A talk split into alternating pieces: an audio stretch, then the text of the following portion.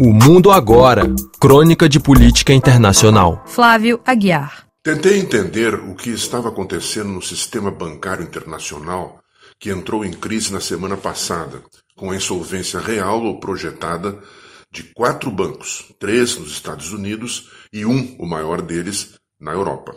Depois de algumas tentativas sem sucesso, tal é a opacidade do economês, consegui entender alguma coisa. Daí que o resumo deste comentário é o seguinte: aperte o cinto, porque a turbulência não acabou. Para começar, imaginemos estar a bordo de uma esquadrilha de aviões sobrevoando o oceano. De repente, a esquadrilha entra numa zona de turbulência.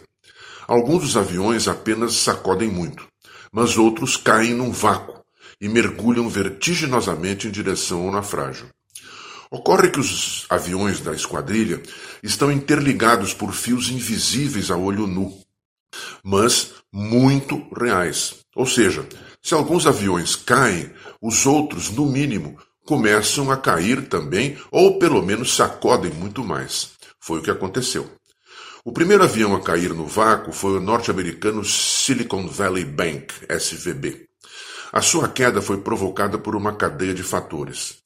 O primeiro deles foi a junção de duas tempestades no horizonte: a pandemia e suas consequências e a guerra na Ucrânia, que levou à inflação no mundo inteiro.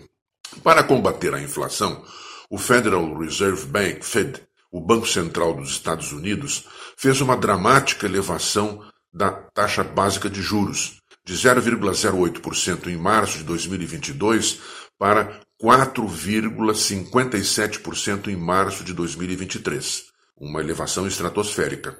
Isso desvalorizou os títulos de longo prazo do Tesouro dos Estados Unidos, porque estes têm uma remuneração fixa, que for estipulada com a taxa de juros baixa.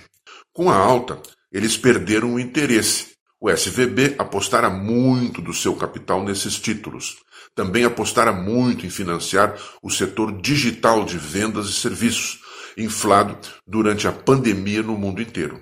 Com o fim da fase aguda desta, o setor se retraiu, pelo menos nos Estados Unidos, e as suas empresas pequenas, médias e grandes foram obrigadas a buscar seus capitais depositados para equilibrar suas perdas. Começou uma retirada maciça das contas do SVB, para atender à demanda, este teve de vender os seus títulos de longo prazo, que, foram, que eram desvalorizados. Uma coisa não cobriu a outra, e o banco quebrou. A desconfiança instalada no sempre nervoso e temperamental mercado contaminou os dois outros bancos, e nos Estados Unidos, o Silvergate e o First Republican. O primeiro também quebrou, e o segundo teve de ser socorrido antes que também quebrasse.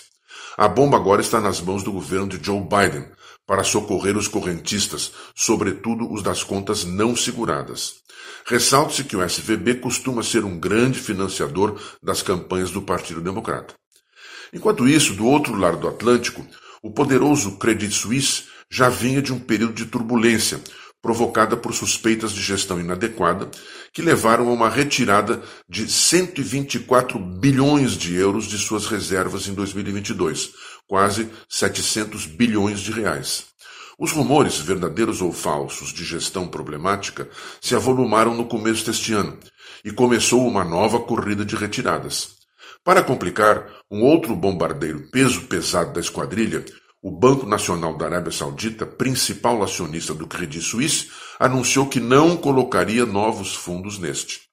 A corrida se avolumou e o Credit começou a despencar no vácuo.